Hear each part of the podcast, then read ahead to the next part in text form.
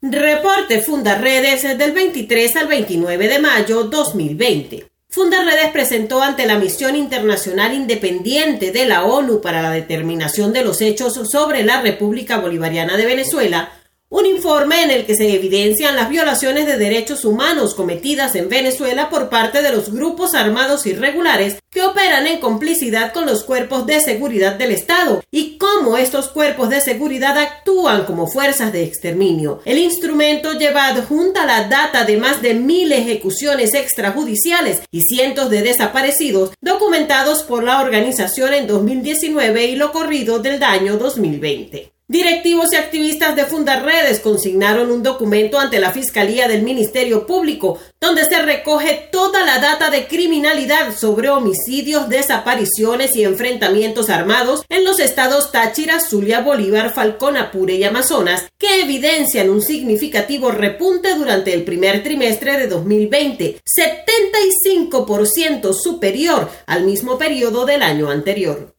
Fundarredes continúa su monitoreo diario durante este tiempo de contingencia para identificar, registrar y documentar el contexto de derechos humanos y sus vulneraciones derivadas de la pandemia ocasionada por el COVID-19 en medio de la emergencia humanitaria compleja que vive la nación. Residuos animales como sangre, grasa y cuero se han convertido en alternativas alimentarias para muchas familias ante la insuficiencia de recursos económicos para comprar comida. La falta de gas doméstico, agua y electricidad les impide en muchos casos preparar los pocos alimentos que encuentran. Un informe de la Oficina de la ONU para la Coordinación de Asuntos Humanitarios reveló que Venezuela solo ha realizado 16.577 pruebas PCR para detectar pacientes contagiados. El 98% de las 700.000 pruebas reportadas por las autoridades venezolanas corresponden a test rápidos con una sensibilidad limitada que no son confiables para detectar el COVID-19 y arrojan resultados imprecisos, señala el documento. Human Rights Watch y el Hospital John Hopkins aseguraron que Maduro miente sobre la cifra de muertes por coronavirus en Venezuela. Un reporte publicado por el medio internacional Voz de América, respaldado por varios videos que recogen testimonios de funcionarios de las Fuerzas Armadas venezolanas y del Servicio de Aduanas, denuncia la presunta complicidad de altos mandos militares del gobierno venezolano en el paso de narcóticos de Colombia a Venezuela en la frontera de Paraguachón, en La Guajira. En Táchira, un panfleto del ELN fue difundido en Boca de Grita, territorio controlado hasta hace poco por el grupo paramilitar Los Rastrojos. Allí, tras algunas incursiones realizadas por el ejército venezolano a principios de este año contra las estructuras de Los Rastrojos, el ELN ha obligado a los paramilitares a retirarse hasta el sector de Caño Motilón y ahora toma el control de la zona.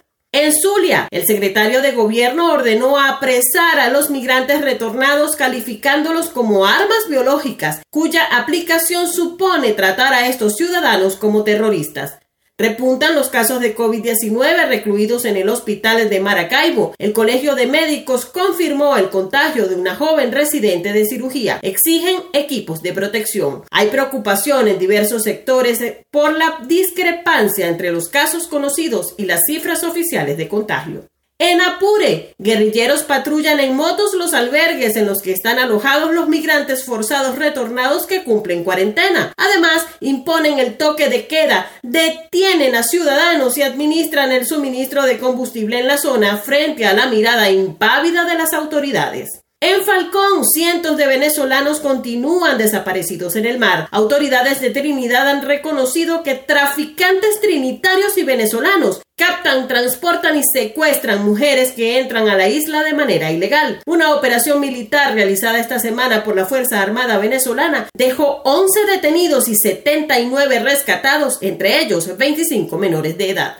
En Bolívar, tres presuntos enfrentamientos tuvieron lugar en varias zonas del Callao entre organismos de seguridad y grupos delictivos, dejando como resultado ocho fallecidos, entre ellos dos funcionarios y dos más heridos. Comparte, ayudemos a vencer la censura en Venezuela. Consulta esta y otras informaciones en nuestro portal www.fundaredes.org.